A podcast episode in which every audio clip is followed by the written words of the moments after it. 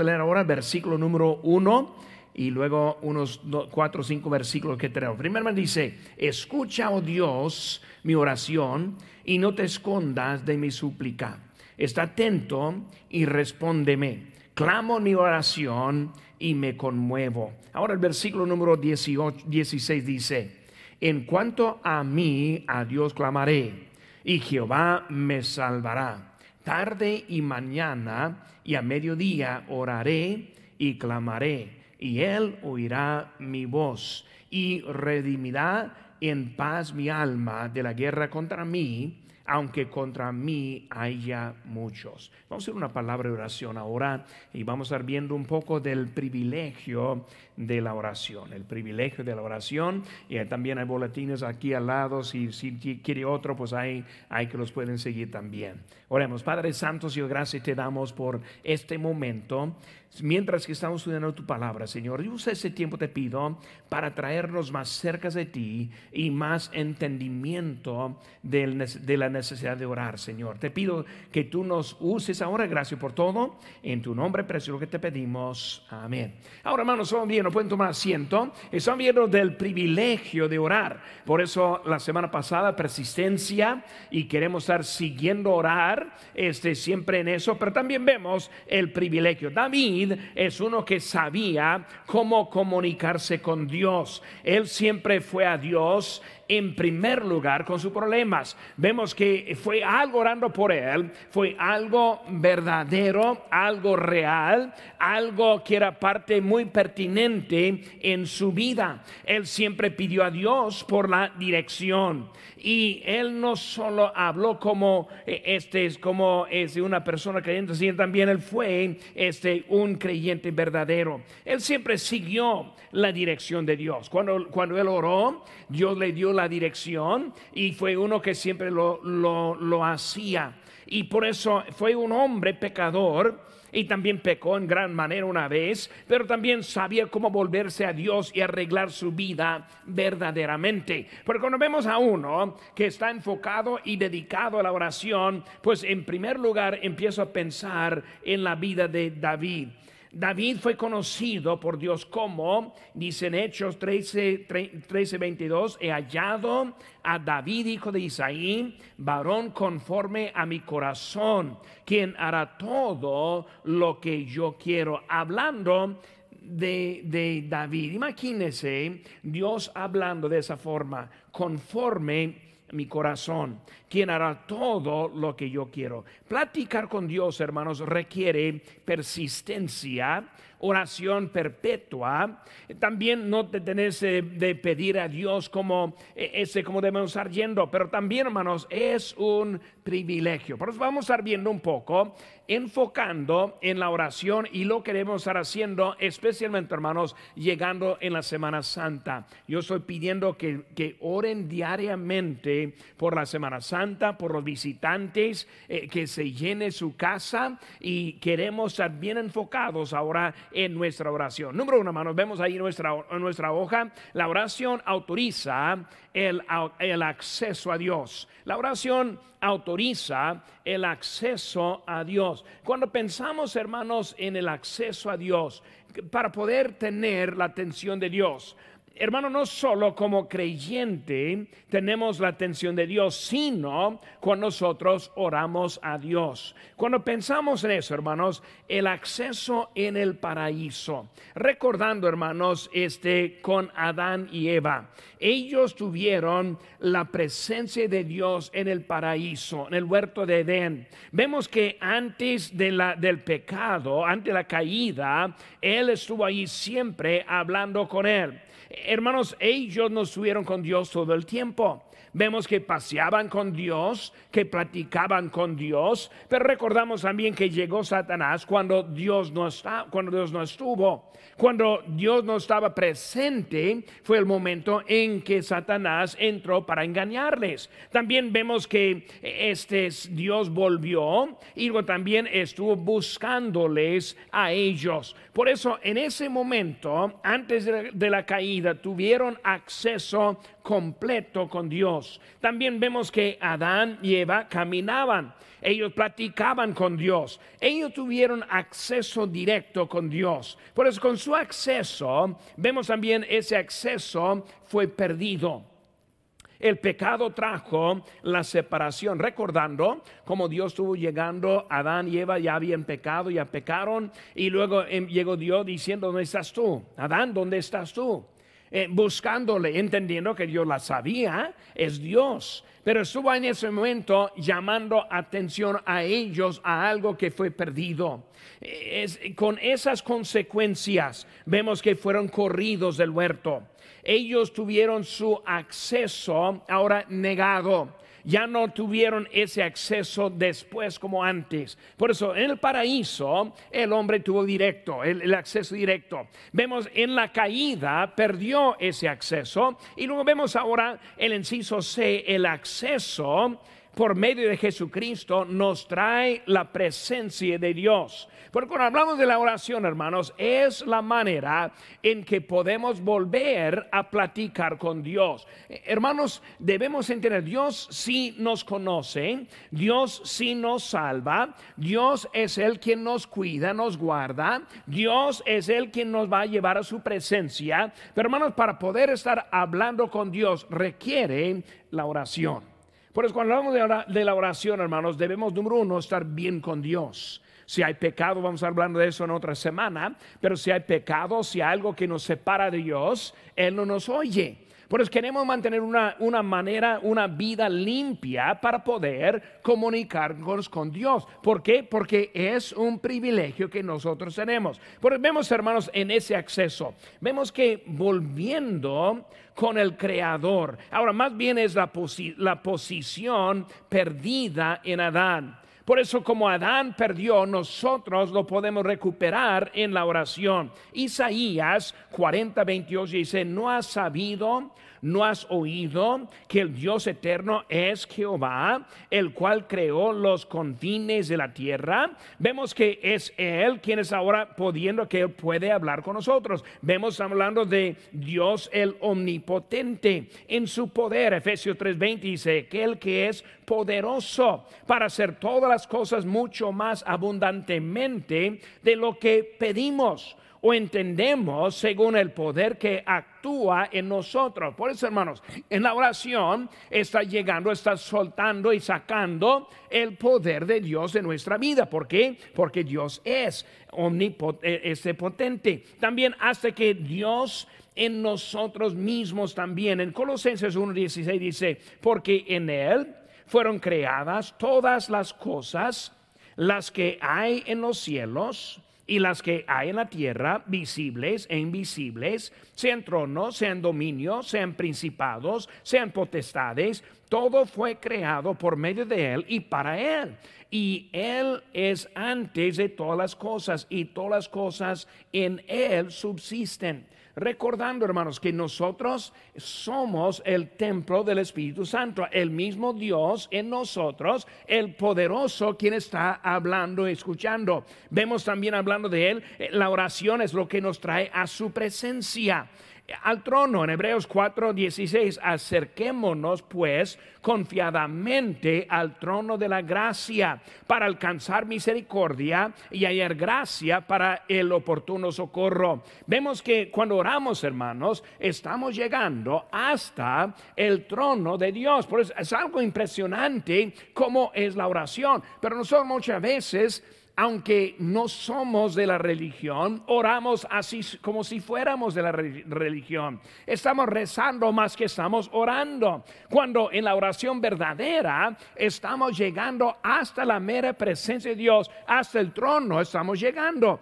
Y luego también con el intercesor. En Romanos 8:34 dice, ¿quién es el que condenará? Cristo es el que murió y más aún él también resucitó y además está a la diestra de, ese Dios, el que también intercede por nosotros. Pero vemos que Cristo ahora es el quien intercede, el que nos da el acceso por medio de, de su sacrificio y ahora tenemos el acceso con Él. Por eso hablando hermanos de su acceso, pero vemos también número dos, la oración es alcanzable para todos los creyentes. Eso es algo para mí muy bonito para pensar. Una persona que apenas acepte a Cristo, aunque no sabe mucho, aunque no tiene una vida perfecta, él puede estar bien con Dios y tener el mismo acceso que la persona más grande en Cristo, o sea, más años de salvación. Por eso, hermanos, es para todos los que hay. Pensando en eso, hermanos, en Mateo 7, 7 dice, pedid y se os hará. Buscad y hallaréis. Llamad y se os abrirá, porque todo aquel que pide, recibe y el que busca halla, y al que llama se le abrirá. Vemos que está hablando en una forma de que la persona que sea, o sea, no solo los grandes, no solo los, que tienen más tiempo, sino que todos. Ahora, cuando pensamos en eso, Ciso A dice para los menos conocidos. Cuando vemos en eso, hermanos, vemos unas historias en la Biblia de unos conocidos solo por su vida de oración.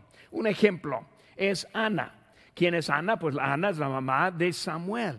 ¿Cómo es que conocemos o sabemos la, la vida de Ana? Simplemente porque ella fue pidiendo a Dios, siendo mujer estéril, un hijo varón. Y Dios se la dio y de ella vino Samuel. Por eso su vida es un tema muy, muy grande la vida. Muchos sermones han sido predicados a través de Ana. Pero todo eso es simplemente es porque ella tuvo una vida de oración. No fue porque era una, una gran persona en la Biblia, sino que por su esa oración el publicano en Lucas 18:13 dice, mas el publicano no quería ni aún alzar los ojos al cielo diciendo, Dios se propició a mí pecador. Ahora, la historia de él, quien es uno que es un pecador, uno que no es conocido, pero simplemente porque él pidió y luego Dios ahora escuchó su oración.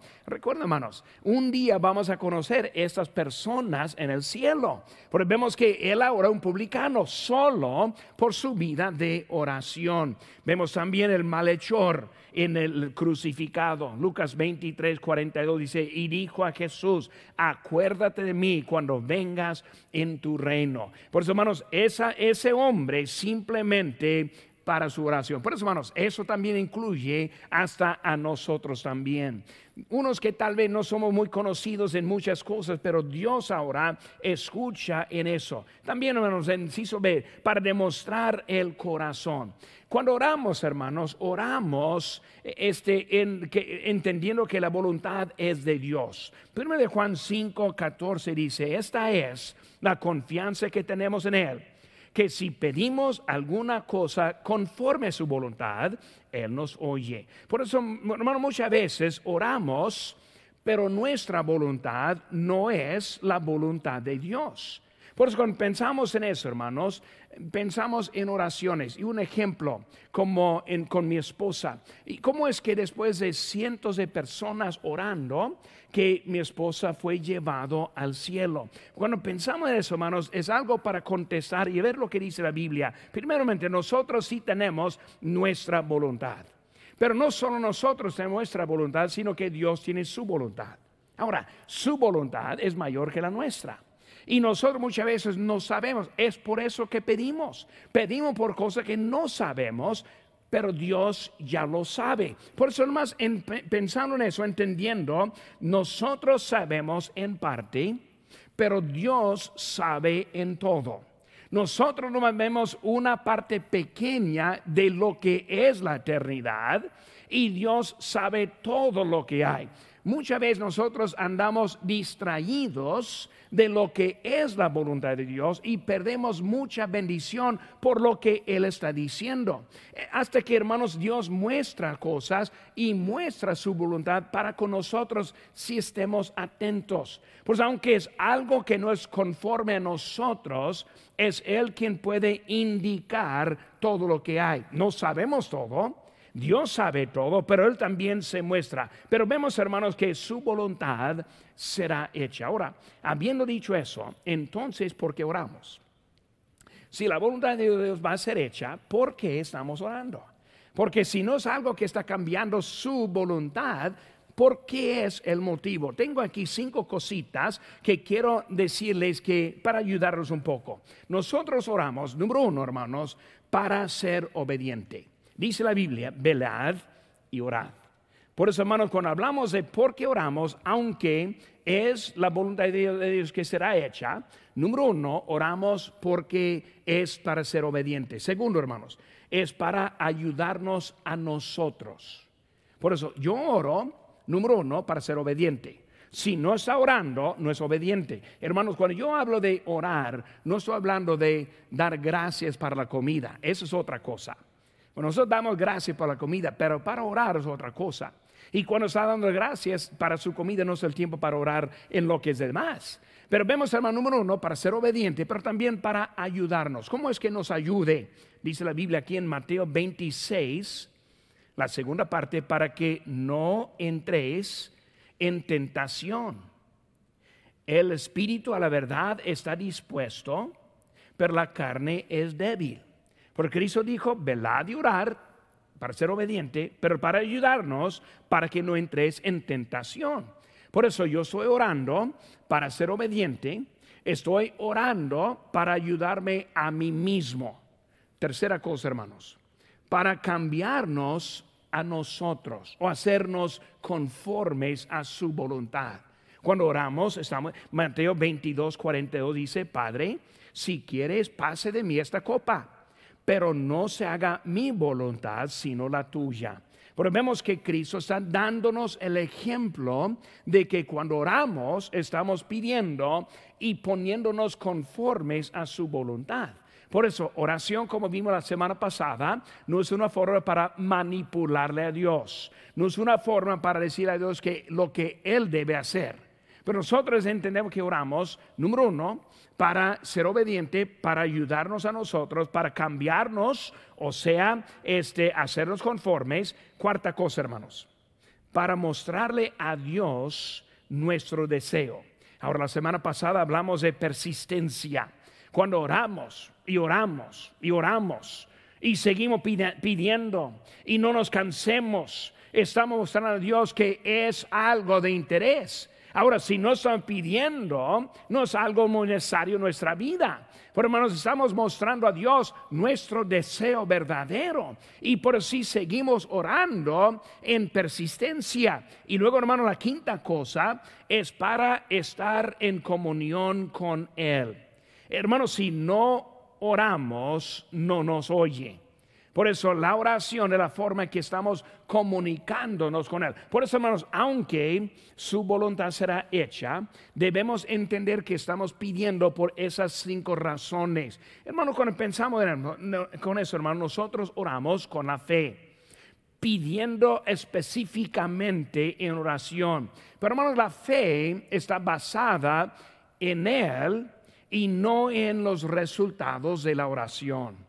Por eso hay unos que oran y luego no es conforme a lo que ellos quieran y luego cuando no lo tienen dejan a Dios y se van. Por eso su fe no fue basada en Dios, sino en lo que Dios iba a dar. Y por eso estamos convirtiendo a Dios a un tipo de Santa Claus en vez de Dios, quien está atento en nuestras vidas y Él sabe lo que está pasando. Y hermano, cuando vemos eso, hay una clave, una cosa importante que la oración está contestada. Y aunque nosotros no la vemos, nosotros sí entendemos. Y cuando yo hablo con respeto a mi esposa, veo unas cositas. Ella sí está sanada. Ella sí está sin dolor. Ella está en un lugar mejor que este. Ella terminó su carrera. Ella cumplió las escrituras. Ella también ganó. En Filipenses 1:21 dice, porque para mí es el vivir Cristo y el morir ganancia. Muchas veces, hermano, nosotros oramos porque nosotros vivimos, pero perdiendo lo que es el punto de vista que debemos tener en nuestra vida. Por eso, muchas veces nos sentimos como acabados o como este, vencidos, cuando en realidad no entendemos lo que Dios está haciendo. Eh, no sabe, hermanos, que en pocos años estaremos todos juntos en la presencia de Dios. No saben que eh, esta vida es como un vapor, es, como la neblina. No más por el momento aquí está y luego estamos en la eternidad. Pues aunque alguien va delante de nosotros, eh, no hace un momento, ahí estaremos juntos también. Por eso hay cosas que debemos estar recordando en eso. La vida cristiana es una vida de fe y obediencia. Ahora, el tiempo se va rápido. El número tres, hermanos. La oración anticipa la respuesta de Dios. Jeremías 33:3 dice, clama a mí y yo te responderé y te enseñaré cosas grandes y ocultas que tú no conoces. Vemos unas cosas, me gusta mucho ese texto. Dice primeramente, nosotros, a nosotros le clamamos. Nosotros le clamamos. Cuando hablamos de la palabra clamar, ¿qué está diciendo? Está hablando de algo de gran necesidad es un tipo de auxilio, es un grito de desesperación. Porque cuando él está diciendo clama a mí, no es algo calmado y luego pacífico y a ver si me acuerdo y de vez en cuando voy a orar, sino es algo tan importante que ahora ya no estoy simplemente orando, sino estoy clamando. Porque vemos que es algo poco más arriba de lo que nosotros pensamos en la oración. Por eso anticipar viene de la idea que estamos seguros que Él nos escucha. Por eso, hermanos, ¿cómo sería la conducta suya o la mía si el Señor Jesucristo entrara en este lugar en este momento físicamente? ¿Cómo estaría nuestra conducta si Dios apareciera en este momento este, físicamente a nosotros en este momento. Ahora, cuando oramos es igual como que estuviera aquí en ese momento físicamente. Por eso cuando está hablando de, anticipar, andamos orando, esperando algo grande de nuestro Dios. O clamamos con fe. Hebreos 11:6 dice, pero sin fe es imposible agradar a Dios, porque es necesario que el que se acerca a Dios crea que le hay y que es galardonador de los que le buscan. Hermanos, clamando con fe. Y luego se hizo ver, hermanos, Él nos contesta. Es una promesa. Dice, y te enseñaré cosas grandes. Hermanos, cuando hablamos de la contestación de Dios, su presencia es contestación. Su, eh, su este, presencia con nosotros es contestación. Por eso cuando uno lea este como el Salmo 23 y muchos otros lugares, encuentra que Dios en su presencia está con nosotros. Por eso, cuando estamos pidiendo por algo, esperando a Dios en algo, yo veo la lista aquí en la oración, debe ser mucho más larga la lista, porque yo sé que además con este, peticiones aquí, debemos estar pidiendo a Dios, entendiendo que Él en su presencia está con nosotros, nos contesta. Ese también es este, la forma que Él nos contesta. En Juan 14, 13 dice, y todo lo que pidieres al Padre en mi nombre, lo haré para que el Padre sea glorificado en el Hijo. Si algo pidieres en mi nombre, yo lo haré, entendiendo que Dios está con nosotros. Por eso, hermanos, número cuatro, la oración adquiere lo imposible. La oración adquiere lo imposible. Mateo 17, 20. Jesús les dijo, por vuestra poca fe, porque de cierto os digo que si tuvieres fe como un grano de mostaza, diréis a este monte, pásate de aquí allá y se pasará, y nada os será imposible. ¿Qué, ¿Qué, estamos viendo, hermanos, cuando hablamos de lo imposible? Primeramente, estamos entrando al mundo sobrenatural. Cuando estamos orando, hermano, no estamos orando a una piedra, no estamos orando a alguien que no oye, sino estamos orando con Dios, quien está ahora el, el poderoso. La oración no es de este mundo. Cuando hablamos de eso y vemos muchos ejemplos en la Biblia, como Elías, con el monte Carmelo, oración y luego cayó el fuego vimos algo sobrenatural. Vimos con Abraham con respecto de Sodoma y Gomorra, como él estuvo hablando, orando y Dios diciendo esto y haré esto. Y luego dependiendo de lo que fue, él estuvo ahí atento. Moisés para con Israel, él siempre orando y luego Dios contestando y hablando. Jesucristo, cuando él estuvo orando y luego los milagros, lo que él hizo para nosotros. Vemos muchos ejemplos en cómo es no de este mundo la oración en nuestras vidas, hermanos. Imagínense, muchas veces no vemos todo, pero simplemente cómo es la oración de la salvación. Cuando nosotros ponemos la fe en Cristo y Él entra en nosotros y cambia nuestro destino por toda la eternidad. En vez del infierno, ahora vamos al cielo. Hermano, no hay nada más grande que el milagro ese en nuestra propia vida. Y luego también, hermanos, vemos la provisión, como Dios provee. Y en el mundo que hay hoy en día y que muy, muy poca seguridad, Dios sigue bendiciendo en nuestras vidas. Hermanos, en la vida espiritual, el crecimiento, la madurez espiritual, nuestras vidas es ejemplo de lo que Dios puede hacer, que es algo grande también en nuestra vida. Hermanos, también la contestación segura. Contestación segura, hasta con lo imposible, porque nada hay imposible con Dios. Pero vemos, hermanos, que Él ahora, este, cuando hablamos de las necesidades, hermanas, con sus esposos inconversos, ánimo, sigan orando hay que mantener la vida correcta, derechita, esperando que Dios haga algo en nuestras vidas. Por eso, hermanos, con nuestra vida, e, este, con los, esposos inconversos, hermanos, con los hijos inconversos, sigan orando, sigan esperando. Dios siempre contesta. Y a veces nuestra contestación, contestación no es como estamos esperando, pero sabemos que Dios siempre está atento muchas veces no entendemos nuestra responsabilidad. No solo oramos, sino también vivimos la vida de una manera que Dios va a bendecir. Dice en Gálatas 6, 7, no os engañéis, Dios no puede ser burlado, pues todo lo que el hombre sembrare, eso también segará.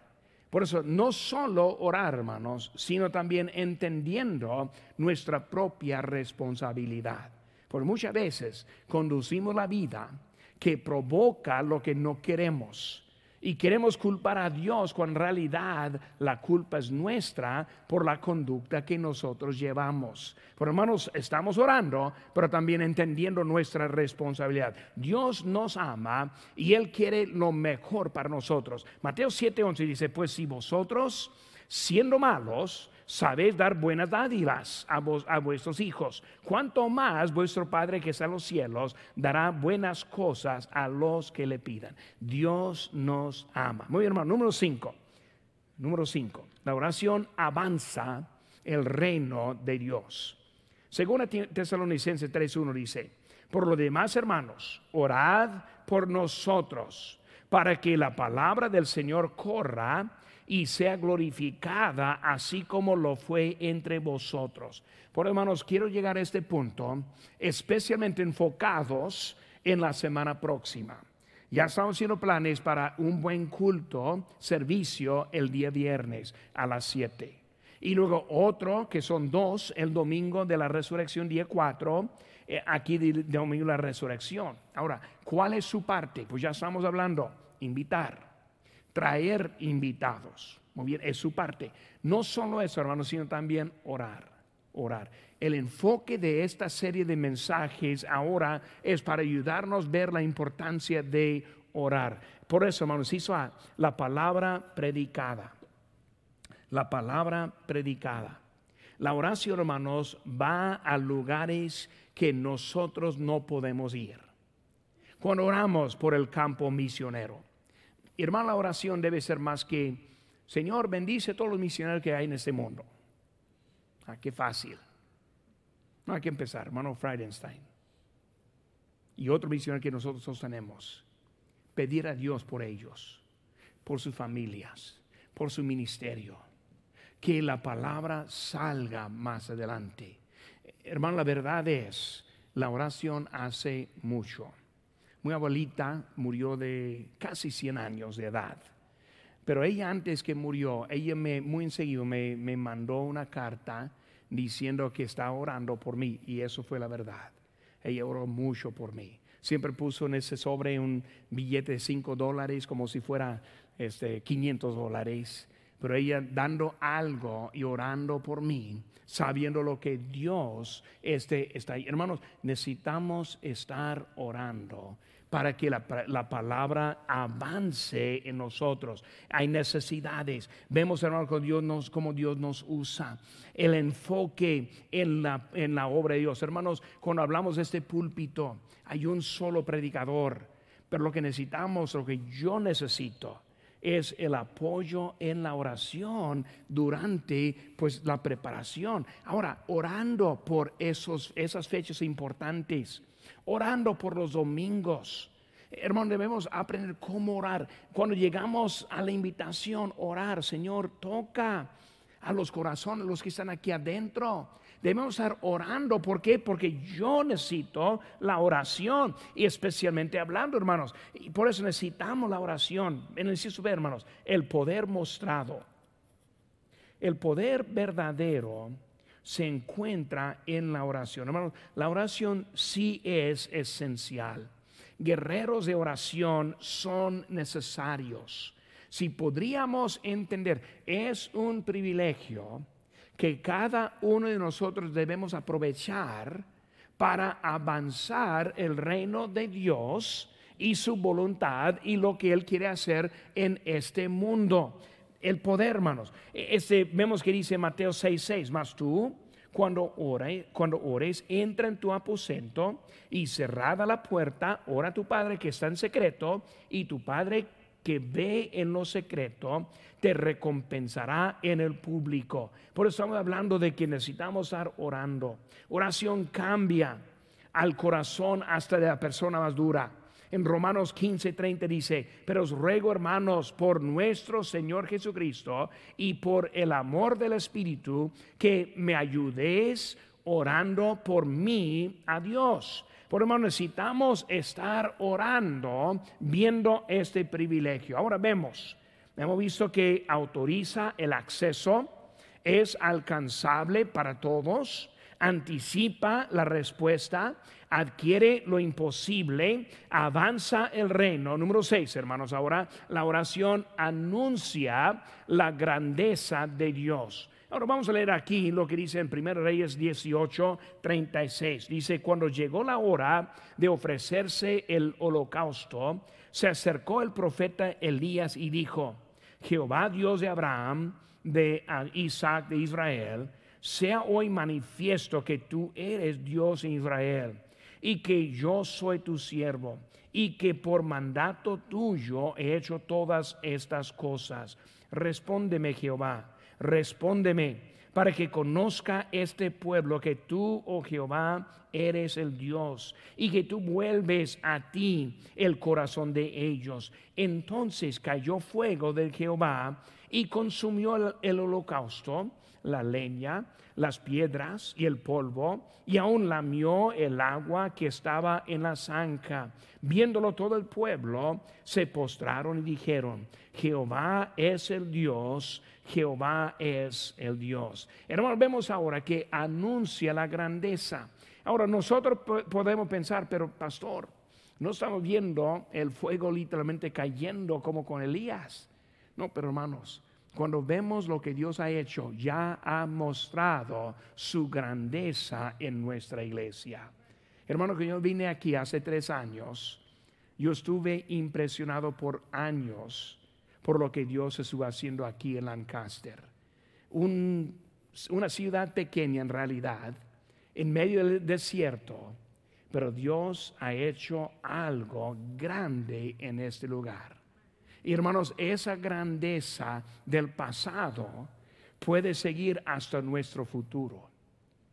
Si nosotros lo creemos, si nosotros oramos, si nosotros invitamos, si nosotros estamos dejando invitaciones, si nosotros traigamos a nuestros amigos, podemos ver la grandeza de Dios aún más aquí en nuestra iglesia.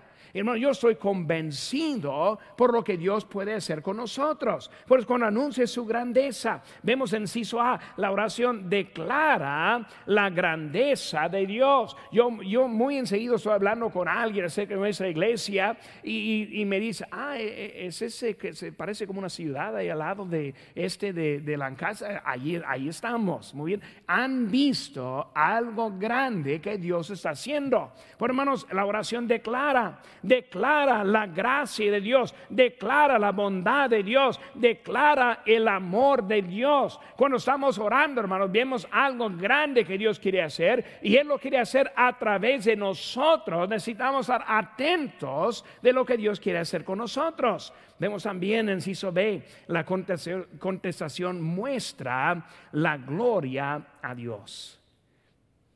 La gloria es, siempre es para Dios. Cuando vemos lo que hay es para Dios. Cuando yo digo que, que, lo que ha sido hecho aquí en Lancaster no refiere a los hermanos, refiero, refiero a Dios. Lo que Dios ha hecho aquí. Hermano, Dios ha hecho mucho más que nosotros podríamos hacer.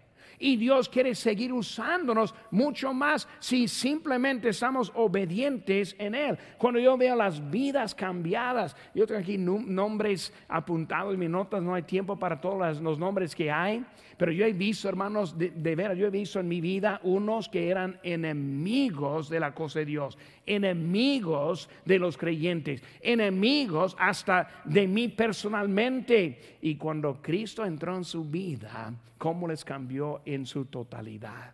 Hermanos, es algo grande que Dios puede hacer. Me imagino que hay algunos aquí que recuerdan su propia vida ante Cristo. No eran tan eh, este, este, contentos con nosotros, pero Dios hace algo con nosotros. La vida cambiada. La gloria en nuestra propia vida. Hermanos, yo siempre doy gracias a Dios por la vida que me da.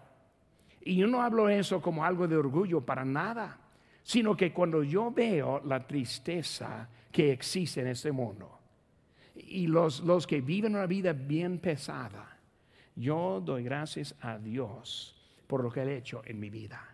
Es su gloria. La gracia va para Él le, damos la gloria a Él para nuestra propia vida que tenemos. Y luego, hermanos, la gloria en la eternidad. La cosa para mí más, más bonito que, que, nunca es pensar en la eternidad. Yo tengo muchos amigos que ya han pasado. Yo tengo muchos conocidos que ya están allá. Y hermanos, un día ya no va a haber separaciones, ya no va a haber nada de problemas, ni dolor, ni el pecado, ni la pena del pecado y estaremos con Cristo por toda la eternidad. La gloria para Él. Hermanos, es un privilegio, un privilegio. Si no está orando en serio, mi ánimo ahora es empezar, empezar. Ahora en la noche, aparte tiempo, antes de acostar, ore. En la mañana, levántese ore. Hermanos, necesitamos la oración. La Semana Santa viene y si no tengo muchos orando, voy a entrar muy inseguro. Pero cuando uno me llegan y dicen, pastor, estoy orando. Pastor, cuente conmigo el, sábado, aquí estoy. Pastor, voy a hacer mi parte. Empiezo a tener más valor en lo que es mi parte también. Pero hermano, necesitamos ver ese privilegio y no dejarlo pasar, especialmente en estos días. Un privilegio.